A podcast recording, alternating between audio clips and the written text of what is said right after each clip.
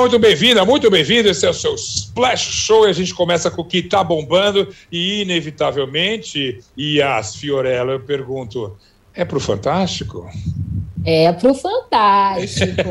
Acabou de sair, ó, notícia fresquinha. O Tadeu Schmidt deixa o Fantástico para assumir o BBB 22 e quem contou pra gente foi o Leandro Carneiro e o Lucas Passim lá no site do UOL. Então tá bombando assim, ó, fresco, fresco. O que que acontece? Depois de oito anos, o Tadeu vai ser o novo apresentador do BBB, saindo do Fantástico, né? Depois de oito anos de casa, vai sair de lá, vai para o BBB, uma dança das cadeiras, Zeca. O que, que acontece? Vai sair o Tadeu no lugar dele, parece até jogo de futebol. Saindo o Tadeu, nós temos a substituição dele pela Maju Coutinho, que será a nova apresentadora do Fantástico. A gente só não sabe se vai ser com a Poliana Brita ou se vão colocar uma outra pessoa, porque a Poliana talvez volte a ser correspondente internacional e eu tenho inveja de qualquer pessoa que possa sair no Brasil nesse momento. Então, Poliana, tô assim, ó, me segurando. E no jornal hoje nós teremos o César Tralli. Vai entrar também lá no lugar da Maju. Agora a grande pergunta é: para onde vão os cavalinhos do Fantástico? Ficam no BBB? Vão para o Fantástico? A gente ainda não sabe, tem que esperar. A Globo não fez o anúncio oficial mas assim que fizer, vocês vão fingir que essa notícia que Leandro, Lucas e eu contamos é uma grande novidade. Quero todo mundo fingindo surpresa, falando: caramba, não faço, não fazia ideia disso. Não imaginava que tinham contado. Todo mundo fazendo cara de espanto. Combinado? Tá, combinado. combinado. Mas vamos combinar que essa bola estava até cantada aqui mesmo no UOL. A gente, quando comentou sobre isso, a possibilidade de seguir um caminho já muito natural. Quando a gente pensa no Pedro Bial, quando a gente pensa no Thiago Leifert, sair um apresentador forte do jornalismo que vai então para o entretenimento e a porta de entrada perfeita aí no caso é o BBB. Essa surpresa que a gente vai fingir sentir quando souber da notícia oficial, ela já configura nas redes, Yas. Como é que as redes estão reagindo à notícia do Tadeu no BBB? Era uma notícia que todo mundo já estava esperando, então só esperando o anúncio oficial. E aí tá reverberando muita gente surpresa. Eu, sinceramente, acho que ele vai arrasar. Eu acho que, como você falou, é um caminho muito natural. E as pessoas estão esperando para ver, né? Porque o BBB é sempre uma surpresa. O que, que vai acontecer? Como é que a pessoa vai apresentar? Será que vai acontecer alguma coisa lá dentro? A gente não sabe, que é, é tudo um grande mistério, mas a presença do Tadeu como apresentador já tinha sido, como você disse, apontado aqui, já era uma aposta que a gente já tinha feito. Então, assim, vem muita coisa por aí, Vem muita claro. fofoca e, e, e a gente vai pra... ficar de olho. só para encerrar, como caminho natural também, a Maju no Fantástico era uma bola cantada ali já na caçapa do fundo ali, né? Porque a gente já sabia, ela já tinha feito algumas participações no Fantástico, extremamente bem, bem sucedida, e em termos de carisma, eu acho ela praticamente imbatível. Outro caminho natural e outro caminho que eu acho que a internet vai aprovar também. Com certeza. Yes, super obrigado pela essa notícia em primeiríssima mão. Aliás, você não poderia nem ser diferente. Se tá bombando, tá com a Yas e a gente se vê semana que vem. Bom feriado. Tchau, gente. Obrigada, beijo. e agora sim, vamos ao nosso Splash Show e a gente fala de um lançamento aguardadíssimo. A gente tem a Adele chegando aí com música nova. A gente fala das tretas do BBB e vamos combinar que o Rico e o Dinho ali estão se pegando feio saber qual é o futuro musical do Nego do Borel. A gente vai falar também de Madonna, que finalmente lançou seu Madame X. E vamos então para esses lançamentos. Vamos convocar Pedro Antunes, super bem-vindo mais uma vez aqui. Pedro, virou a noite assistindo Madame X. A gente vê nos seus cabelos revoltos e no seu dedo Meus machucado. Meu dedo machucado de tanto que eu escrevi sobre Madame X. Eu imagino, né, isso dá, dá, calo mesmo, é fogo. Mas diga lá, valeu a pena essa noite perdida? Vamos lá, com Madonna, nenhuma noite é perdida, não é mesmo? Muito Mas, assim, bem. eu, é, eu, sabia que você levantou essa bola para eu, poder cortar, apesar da minha lesão aqui, é, não posso, me impede de jogar um voleibol, mas eu cortei mesmo assim, com a mão direita Boa. daí. Zeca, uh, Madame X é esse registro barra filme barra documentário, que na verdade é só aquele bom e velho DVD ao vivo que a gente assistiu tantas vezes aí nos anos 2000, uh, ah, a respeito desse show que foi a última turnê da Madonna, cancelada por motivos mil, por doença dela, por dor, dores no joelho, por uhum. Covid, por fim. Uh, é esse registro de um show que ela fez bem intimista lá em. bem intimista, mas não pequeno, ou seja, tudo é muito grandioso, mas num espaço menor para 2.700 pessoas, lá em Portugal, que é onde ela está morando. E Portugal, esse que foi o, o, essa mudança que causou o, levou a, a, a, criar esse álbum Madame X também, né? Uhum. A, a, uhum. solidão que ela sentia em Portugal, ao, ao, ao, não falar exatamente a língua que as pessoas falavam ali. Uh, ela disse, inclusive, no show que ela ficou um pouco deprimida nesse período em que ela se mudou para Lisboa para acompanhar a carreira musical, a carreira futebolística do filho dela é, por Portugal. E o álbum Madame X fez com que ela se sentisse preenchida de novo. É um, assim, para mim é um dos melhores álbuns da Madonna na década ou nos últimos três ou quatro. Concordo, concordo, assim embaixo, ah. É, embora tenha ali todo o autotune, tem gente que não gosta, eu acho que é um disco muito avançado para para ela e para a época, pensando que uhum. saiu dois anos atrás e hoje a gente vê o, o, o, reggaeton que ela traz ali, o próprio funk com a Anitta, ela estava muito à frente de tendências que a gente está planejando ver na música pop nos anos em 2022, 2023, ela já estava fazendo isso lá em 2019. É um bom show? É, e também não é. Qual que é o problema? Hum. A gente quer ver a Madonna cantar os clássicos da Madonna. E esse é um problema de qualquer artista com uma carreira tão longa e tão bem sucedida quanto a Madonna. E ela quer mostrar as músicas novas. Quem ganha essa disputa? No caso, foi ela. Geralmente, com Aerosmith, ele só toca as músicas velhas. Mas no caso, a Madonna, ela tocou quase o álbum inteiro Madame X, no show Madame X. Muito Sim. conceitual, muito bonito, muito político, muito sexual e sensual ao mesmo tempo, uh, e ao mesmo tempo transgressor e, e, e é, criticando o conservadorismo, mas é, mas é um trabalho em cima desse álbum. Você Sim. vai ver Like a Virgin? Vai, mas é, é só essa, sabe? Você não vai ver ouvir grandes clássicos ali, porque ela quer contar uma história, e é a história do Madame X. Agora, contando a história do, da Madame X, chama atenção, pelo menos eu não vi ainda, não tive esse, essa madrugada virada aí como você teve, mas vou assistir, está no meu projeto feriado, e vai bombar esse feriado. É, é, se, já que ela está reproduzindo esse álbum aí, parece que ficou gente de fora. Porque, por exemplo, ainda que virtualmente, alguma coisa ali mais especial, a Anitta comparece ao show Madame X, não? Pois é, Zeca, essa era a minha maior é, é, curiosidade, porque, claro, eu vi pelas, pelo setlist, quando você pesquisa ali, que não tinha música com a Anitta, mas eu, eu tinha ali no fundo a sensação, o desejo, pelo menos, o, a vontade de ver a Madonna cantando Faz Gostoso, que é a música que ela divide com a Anitta. Mas as participações todas, as músicas que são mais festivas, elas foram ficaram de fora do show.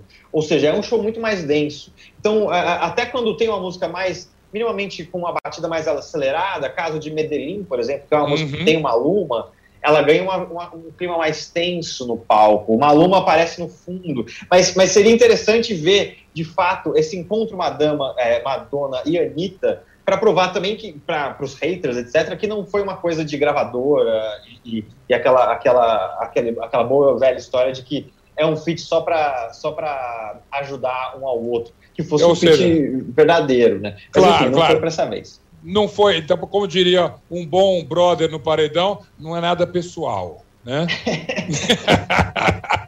Mas eu acho que pela, pela, pela, narrativa funcionaria, sei lá, num bis, sabe? E o bis tem uma música só, é, que é do álbum novo e é tensa também. É... Então, assim, eu acho que ela, ela, ela, priorizou a narrativa. E na narrativa, Sim. essas músicas mais específicas não rolavam.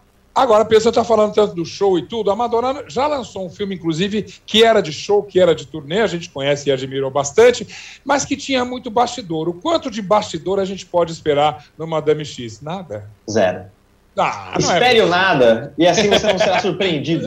Mas assim, é, é, é, é, bem isso, Zeca, não tem nada. Eu, eu tava realmente querendo ver mais detalhes, entender melhor como isso foi criado, uh, ter um, um, bastidores. Porque, afinal, quando você comprava um DVD nas lojas americanas, lá em 2007, uh, uh, você tinha ali no menuzinho do DVD, quando você clicava, Exato, você conseguia é. escolher ali, ter umas entrevistinhas, algumas coisas assim. Isso não tem. O, o, o Madame X está no Paramount Plus, ou seja, que é uma, uma plataforma de streaming que está tentando conseguir seu próprio espaço num ambiente tão difícil quanto esse da, do vídeo por streaming, por demanda, é um bom, uma boa adição ao catálogo, mas não é, é primordial, a não ser para os grandes fãs da Madonna. Agora, é, é, também, talvez, um show grandioso como é, e Madonna nunca fez algo menos do que grandioso, talvez uma grande despedida, porque shows desse tamanho, com essa produção, olha, tá difícil. Mesmo numa época, você imaginar um, um revival disso, um renascimento disso pós-pandemia, a gente ainda vai ver no futuro próximo, talvez, shows deste quilate, Pedro Antunes? Sabe que essa é, a, a, a, gente tem várias possibilidades aqui, pensando, claro, em, em pandemia, Covid, distanciamento, parará. Mas na época que esse show da Madonna uh, entrou uh, em, em, giro, digamos assim, uh, ela já foi revolucionária por ser muito mais intimista do que os grandes concertos. A uhum. gente está vivendo uma música pop que não parava de crescer, era U2, uh, Coldplay fazendo shows por estádios, 40, 60, 100 mil pessoas, e a Madonna deixou os estádios, que era o ambiente, o habitat dela uh, musical ao vivo, para ir para essas arenas menores, shows para 2 mil, 3 mil pessoas. Uh, saiu dos, da média de 20 mil pessoas. Isso já foi romper com algumas coisas, principalmente com a ideia de a pessoa não conseguir assistir o artista uh, olho no olho. Olho no olho é um pouco exagero, mas assim, não conseguir ver o artista precisar assistir o show pelo telão. Esses Sim. shows da Madonna, eles são. As pessoas veem a Madonna ali no palco o tempo todo, elas estão perto o suficiente para conseguir ver a Madonna. E isso é fundamental. Eu fui uma vez no show da Madonna no estádio de Morumbi, que eu fiquei no ingresso mais barato lá no fundo, sabe assim? Ela estava aqui e eu estava aqui, que eu, sem óculos, por um erro do destino, uh, eu não vi a Madonna naquele show. É, aliás, foi o dia em que morreu o Oscar Niemeyer. Eu saí no meio para publicar isso. No, eu trabalhava na Rolling Stone na época. Mas assim, eu não assisti o show. E, e isso, eu acho que isso está acabando essa, essa era dos mega concertos em que você tem você não consegue nem ver o artista é ruim até pensando na comunicação por, por, por WhatsApp por Instagram todo mundo quer filmar alguma coisa. Se você está tão longe você não consegue nem filmar eu acho que perde ah, um é. pouco a força sabe Sou até um pouco mais otimista que você. Acho que esses artistas sempre vão querer chegar lá. Concordo que talvez a gente esteja numa baixa e a gente teve, a minha geração mais um pouco do que a sua, exemplos absurdos de shows Sim. assim. Mas eu vi o último do YouTube, aquela turnê que eles tinham o palco no meio. Não sei se chegou a ver 360. Isso. Opa! Era, era, era inacreditável ali, como uma reinvenção. E aí eu acredito também na força do pop. Eu fico imaginando como é que seria uma turnê do Leon X. Acho que se a gente viu as performances dele, por exemplo, no VMAs, a gente pode esperar muita ação no palco de uma nova geração. Sou um pouco mais otimista que você nesse sentido. a minha coisa é que eu acho que tem que ser, vai ser um pouquinho menor para a gente conseguir ver o Lil Nas X, sabe? Não, não necessariamente ver ele pelo telão, mas pelo ali em ação.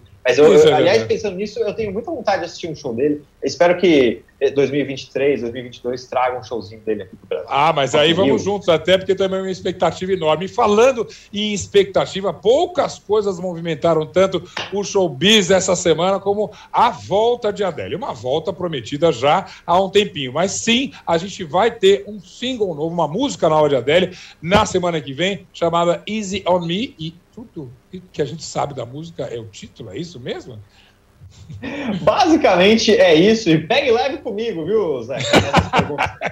Fazendo aí a tradução. Mas o que eu posso dizer é, é, o que a gente já sabe sobre esse álbum, e é muito pouco, foi é, graças a duas entrevistas que a Adele deu para as Vogues, né, é, tanto a, a, britânica como a norte-americana, uh, e ela dá alguns detalhes desse álbum. Uh, um disco que aparentemente, eu vou pegar uma frase dela aqui, é, é um álbum de autodestruição, depois de autorreflexão e hum.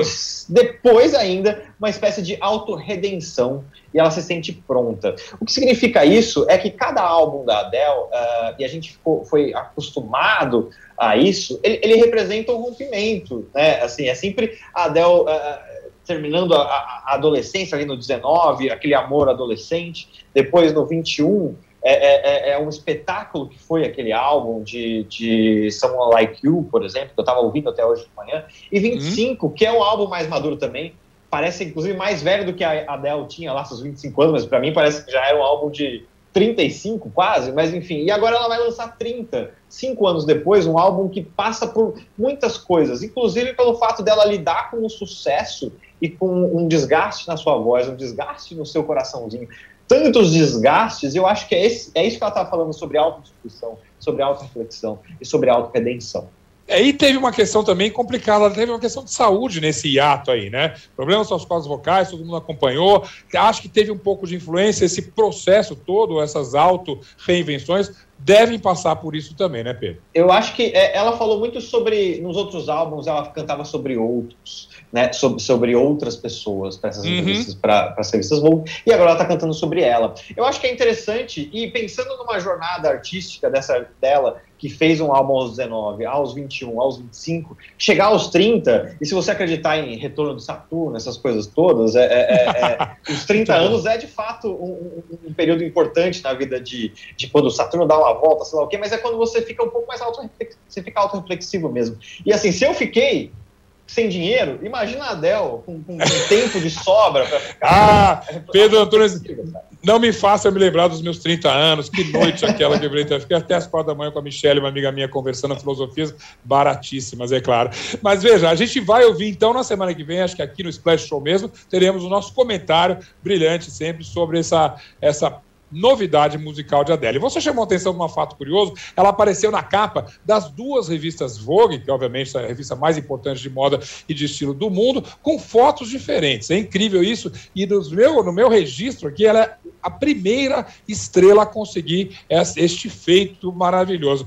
É, provavelmente, sem muita surpresa, eu acho que a capa do disco que vai vir, que seja do single, tá mais para a capa da Vogue britânica ali, aquela coisa né, da, do carão dela, assim, que é o, o estilo rostão, visual né? dela. Podemos esperar é. uma capa assim, né? Eu tenho, eu tenho, assim, eu posso apostar que sim, até porque é, é, é acho interessante pela, pela, pelos, pela sequência de retratos que a gente vê da Adele. Né?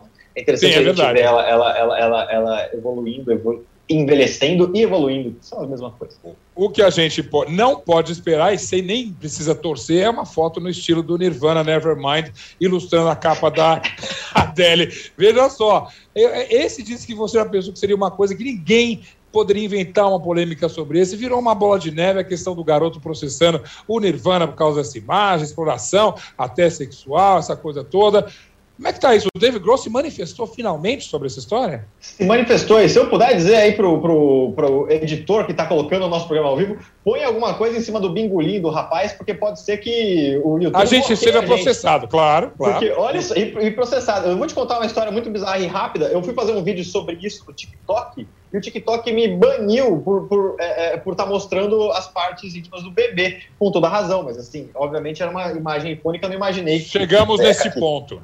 É, e é ponto até do Dave Grohl reconhecer que talvez a capa Exato. hoje seja tóxica, é isso? Ele reconheceu. Na verdade, o, o bebê, que já comemorou esses aniversários do Nirvana há muito tempo, sempre comemora a cada 10, 15, 20 anos, ele faz lá a mesma foto. Uh, ele, ele processa a banda, entre outras coisas, por. Uh, por abuso da imagem dele, da nudez dele como bebê, enfim, era muito séria a discussão. E o Dave Grohl já aceitou que é importante mudar isso. Ele entende que não tem como você é, é, entrar numa batalha judicial desse tamanho, com, com um, um, um, rapaz hoje com 30 anos, dizendo que, ó, eu não quero ver mais é, a minha nudez ali nessa capa de disco. Vocês pagaram 200 reais para minha mãe e nunca assinamos um contrato que deixava isso claro, sessão de direitos. Então tem Sim. muito buraco nessa história, porque essa capa nunca foi para ser essa. E aí a minha sugestão é que eu, o Nirvana fizesse, mudasse a capa, porque assim, se já imprimiu, se você tem um vinil com essa capa, tá tudo bem. Plataforma de streaming, a capa é desse tamanho, não vai fazer diferença nenhuma.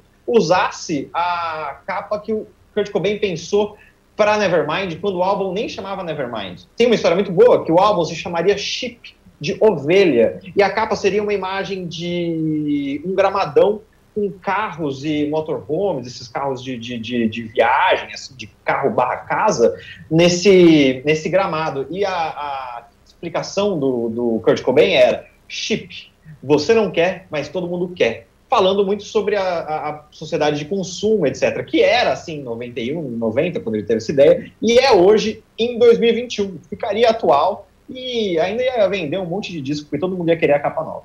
Muito bem, só estou pedindo um minutinho aqui que eu estou mandando uma mensagem para o próprio David Grohl, porque essa ideia é boa. Quem sabe essa seja a solução para os seus problemas, Nirvana. Vamos embora, vamos em frente. Quando você falou que ia falar sobre uma história complicada rapidamente, eu achei que você ia falar do Negro do Borel, que é um dos nossos assuntos hoje. Então, para encerrar essa história complicada, e não vamos nos ater às questões legais e éticas e morais em falar, musicalmente, Pedro Antunes, você acha que a carreira de Negro do Borel tem salvação? É que eu escrevi um texto essa semana justamente sobre isso, porque é, eu lembro que no ano passado, depois de ele ter sido acusado pela Duda Reis, então ex-namorada, ex-noiva, eu não, nem sou nem acompanhei tanto esse processo de qual era o, o status civil deles. Uh, ele lançou dois, assim, um mês depois uma música chamada Redenção, Recomeçar, aliás, a música chamada uhum, Recomeçar, uhum. já pedindo desculpa e dizendo que errou e não sei o que, não sei o que lá. Eu acho que é muito perigoso. Na música ninguém dá mão para ninguém, essa é a verdade. Assim, o mercado da música, alguém está fundando, todo mundo deixa fundar. É o caso do que aconteceu com é, é, o Sérgio Reis, por exemplo. É, Exato. É, é. E, e, e, então, assim, hoje, o Negro do Borel é, é um problema para quem for fazer alguma, alguma, algum fit com ele, que é o que movimenta a indústria. Então, assim, ele está muito problemático. E ele pediu desculpa muito cedo. Assim, ele, eu acho que é importante a gente sempre tirar o tempo para refletir e entender o que a gente está fazendo. E ele lançou, ele gastou a cartada pensando no mercado, de, de pedir desculpa, de dizer que está recomeçando, uh, antes de talvez estar pronto para recomeçar. E eu acho que aí é o ponto de. Será que o Nego do Borel tem uma carreira na música hoje? É, eu, hoje, diria que não. O último é. sucesso dele, o grande sucesso que ele fez foi em 2017, uh, ah, Você Partiu Meu Coração, que tinha Anitta e Wesley Safadão. Mas eu duvido que algum desses dois uh, hoje vão querer fazer um feat com ele. E é uma situação muito complicada. Né? Mas assim, é importante que ele uh, sumisse um pouco do noticiário, inclusive o policial, sabe? E, e, e colocasse a cabeça no lugar para entender se ele vai conseguir de fato ter uma carreira musical ainda que é o ganha-pão dele principal. Mas justamente ah, nesses tempos que vivemos, o difícil é o artista olhar no espelho e falar assim: eu vou dar um tempo. Esse é o santo graal do pop, saber parar ou no mínimo saber dar um hiato e respirar um pouquinho. Bom, Torcemos aí, porque ele tem seus fãs e tem até um talento também, que no momento não está focado lá. Torcemos sempre por isso. Pedro Antônio, super obrigado. Que revista maravilhosa você nos trouxe hoje. Bom fim de semana, bom feriado aí e com muita música, claro. Sempre semana que vem a gente se vê aqui no Splash Show. Obrigadão. Até mais, Zeca. Bom feriado, hein? Aproveite. Obrigado, obrigado. Game Trends é o podcast do Start Wall em que eu, Bruno Isidro e Letícia Vexel comentamos o assunto mais importante de games da semana. Você pode ouvir o Game Trends no Wall, no YouTube ou na sua plataforma de podcast preferida. A gente tem uma coisa muito legal para celebrar no Splash hoje aqui, no nome do UOL, é claro, mas eu passo a palavra para Vossa Eminência, nosso editor de Splash aqui, Osmar Portilho. O que, que estamos comemorando exatamente, Osmar? Olha, Zeca, a gente dá tanta recomendação de, de séries de tantas plataformas, a gente fala de tanta coisa aqui, da Netflix, da Amazon. Vamos recomendar uma coisa nossa aqui, produzida no claro. UOL também, porque nessa semana a gente tem uma série documental que chama o Vampiro de Niterói, que foi premiada, ganhou o Latam Digital Media de 2021 como melhor uso de vídeo, um prêmio importantíssimo aí para quem produz conteúdo de jornalismo. E essa série é uma série documental que tem seis episódios, tá inteira no YouTube de graça, você pode procurar aqui no, no YouTube do UOL. Foi uma produção que foi feita por Movidoc aqui, que tem a direção assinada pela Renata Spitz, pela Mariana Ramos, e foi tocada aqui internamente pela Juliana Carpanês, pela Lígia Carriel, fizeram um trabalho muito legal. Ela conta uma história, uma história bizarra ali do começo dos anos 90. Em 1991, um serial killer chamado Marcelo Costa de Andrade, ele simplesmente confessou o assassinato de mais de 10 meninos e ele basicamente confessou também que ele bebia o sangue deles. Então, esse caso tomou uma repercussão muito grande. E uhum. para quem é fã de séries documentais de true crime, o UOL procurou ali especialistas, jornalistas que trabalharam na época, é, advogados, gente bem próxima desse caso para fazer essa série documental. Olha, e se então eu não vale... te convencer ainda, já te convenci, não, não. Zeca? Assim. já convenceu total. Mas eu ia dizer que, mesmo quem já viu, que é inclusive o meu caso, você nem perguntou se já tinha assistido, eu veria de novo só com essa sua recomendação. Então, para quem não viu ainda, tá, a gente já disponibilizou desde o ano passado, mas é uma série que não perde sua validade, a gente tem um trechinho ainda para assistir um teaser do Vampiro de Niterói aqui de Malvidoc. Vamos ver. Bora assistir. Aquela história surgiu de repente. Foram três corpos achados próximos. As vítimas de 6 a 11 anos de idade. E aí foi quando começou a se montar o quebra-cabeça todo. Eu nunca vi um caso desse durante 28 anos de trabalho. Na delegacia, a polícia descobriu que estava diante de um assassino em série. Foi capa da Veja e apareceu no Jornal Nacional também, ó. As minúcias do relato dele que nem entraram no jornal, porque não cabia, porque eram coisas tão animalescas. Marcelo, você matou essas 14 crianças? São coisas assim que você esquece. Assim, não acredito que ele tenha feito isso. Ele não era chamado de vampiro, isso veio depois. O que, que você fez com o sangue dele?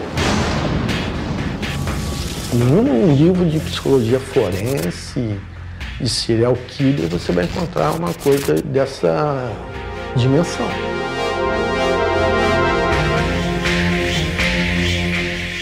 Muito bem, Osmar. Então, parabéns ao UOL, parabéns para quem está por todo, todo mundo envolvido nessa série. E a gente vai comemorar, então, mais este prêmio que a série Vampiro de Niterói ganhou. Obrigado, Osmar. Valeu, Zé. Até mais. E a gente volta daqui a pouquinho com o seu Splash Roll, porque eu sei que você quer saber tudo o que rolou na Fazenda esta noite. Aliás, em matéria de treta, ricoidinho ali, ó. Negócio tá feio. E Marcelo Carvalho vai contar tudo isso pra gente. E vamos direto para aquela Fazenda animada, certo, Marcelo Carvalho? Uh! Vem cá, vamos. Eu sei que a treta foi pesada essa noite, a gente vai falar sobre isso, mas Vamos falar da eliminada da noite de ontem, né? Érica, então, é, se despediu da Fazenda. Agora cá entre nós, vai fazer muita falta? Oi, Zeca. Oi, todo mundo. Bom, é, eu acho que vai no sentido de movimentação da casa, né? Ela agitava. É, ela agitava. Ela agitava a casa. É, eu, eu, particularmente, é, achava, eu, eu, eu achava que ela era um pouquinho fora do tom em relação a algumas reações que ela tinha, entendeu? Mas, assim, para falar do jogo, eu acho que vai fazer falta sim, porque ela dava um, um tonzinho ali. É, eu, eu me surpreendi, inclusive, eu achava que ela ficaria e quem sairia é, seria o Thiago, né? Porque, Sim. assim, o Thiago é muito bonzinho, ele é um amor de pessoa, é, é. bem com todo mundo, mas. Como a, como a, gente brincou ontem, o Ju Nogueira disse que ele era a planta da casa, né? Justamente. A planta fica lá, mas lembramos que a planta sempre vai ficando no cantinho. A planta Exatamente. é sempre né, um perigo.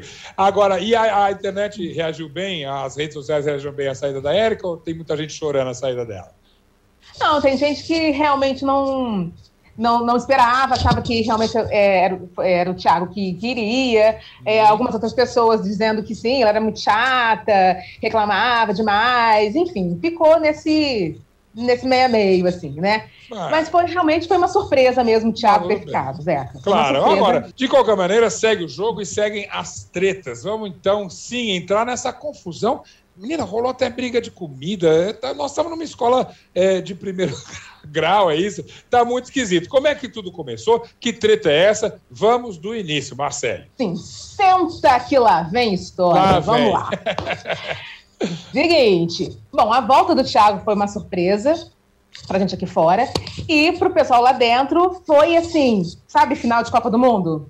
Uau, Tiagão voltou! Ninguém fez nada com a volta da Dai. Ninguém, a não ser o Rico e a, e a Aline.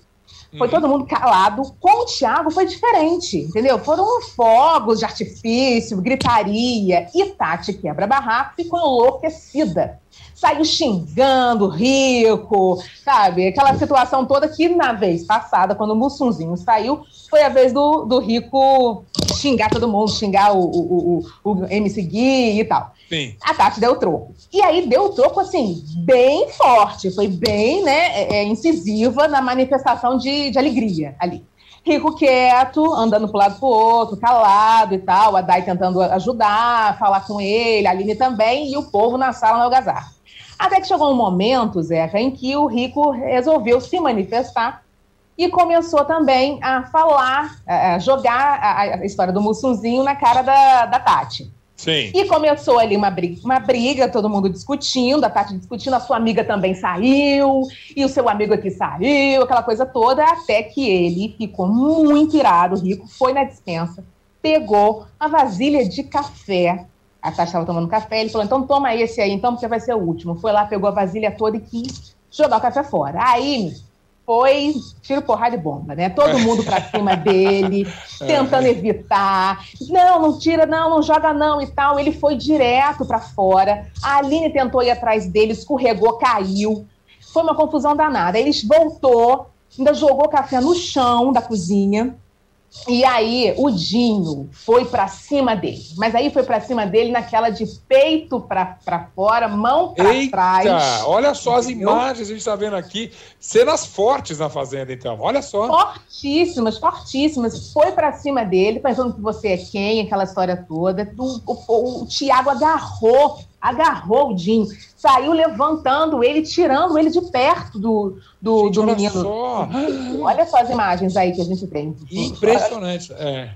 E aí o que acontece? O Rico acusa o Dinho de ter colocado o pé na frente dele para ele cair. Inclusive, Sim, deu ali. uma meio.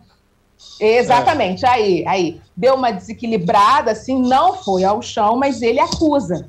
E foi para a produção querendo é, é, é, dizer que foi, é, foi vítima de agressão, ele, ele botou o pé na minha frente para eu cair e tal. Ele quer a expulsão, ele quer a expulsão dele? que é a expulsão dele. E tem também a história do Vitor. O Vitor jogou iogurte na cabeça dele. Jogou iogurte, mas assim, ó. Sabe a cena daquela do sexo, é, é, Guerra dos Sexos? Aquela, aquela briga de comida, sabe? então, foi assim. Foi assim. Imagina o clima nessa casa, como é que tá, como é que tá o clima nessa fazenda, que coisa, olha só. Eu tô até vendo de perto aqui, realmente. O clima pesou. Vai ser um feriado maravilhoso lá na fazenda, né, Marcele? Vai, vai ser torta de climão para todos os lados. entendeu? E, a, e a gente. Diga. Não, não, tu ia falar, tem um grupo gigante que está fechado claro. e tem ali o Rico, a Aline e a Dai. Só os três ali. Entendeu? É uma briga boa. Sansão versus Golias vai ser bacana. Mais um motivo a gente estar tá sempre conectado e de olho nessa fazenda no feriadão. Tá aí, ficou mesmo em São Paulo, ficou na sua cidade, não deu para viajar? Tem aí sempre você. E a gente aqui no Splash com as suas notícias ótimas. Marcelo, super obrigado então. Imagina, gente, um beijo, bom feriado. Bom feriado para todo mundo. Que, aliás, vamos ao feriado, mas não sem antes a minha dica do cantinho do Zeca aqui, que olha, eu resolvi pegar pesado no sentido de talvez você nunca tenha ouvido esse cara chamado Yves Tumor, mas ele é um artista que realmente vale a pena você ouvir. A dica de hoje musical, ele é um disco um cara que já lançou dois álbuns, se não me engano, vários singles, e ele acaba de sair com um EP um nome um pouco complicado chamado The Asymptotical World. E ele é um artista daqueles inclassificáveis, né? Muita comparação, inclusive, com o Prince, dizendo que ele é um cara genial, que cria muita coisa.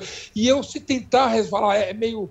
É funk, é soul, é rock, é experimental, é um pouco de cada coisa. São seis faixas aí nesse Asymptotical World, totalmente diferentes, ousadas, mas é um som que vale a pena. Quanto tempo faz você não ouvir alguma coisa e fala assim: não, eu preciso entender isso melhor. Eu quero descobrir quem é o cara por trás disso. Esse cara, o nome dele, na verdade, é Sean, é Cian Bowie. Esse é o nome oficial dele, um americano, é, lá do, do centro dos Estados Unidos, Tennessee. E ele trabalha, mora, as parcerias todas são na Europa, na Itália está morando atualmente, mas lançou os primeiros trabalhos dele em Berlim. Ou seja, é um artista misterioso, interessante e, mais do que tudo, intrigante. Comece aí, dê uma chance para Yves Tumor, com esse nome artístico maravilhoso, que o seu fim de semana, certamente, o seu feriado vai ser um pouquinho mais curioso. Essa é a minha dica do Cantinho do Zeca. Então, para a gente encerrar hoje o seu Splash Show. Aliás, querendo conversar, arroba splash underline wall. Estamos abertos aqui para sempre, desejando para você um bom feriado. A gente se vê na semana que vem. Até lá!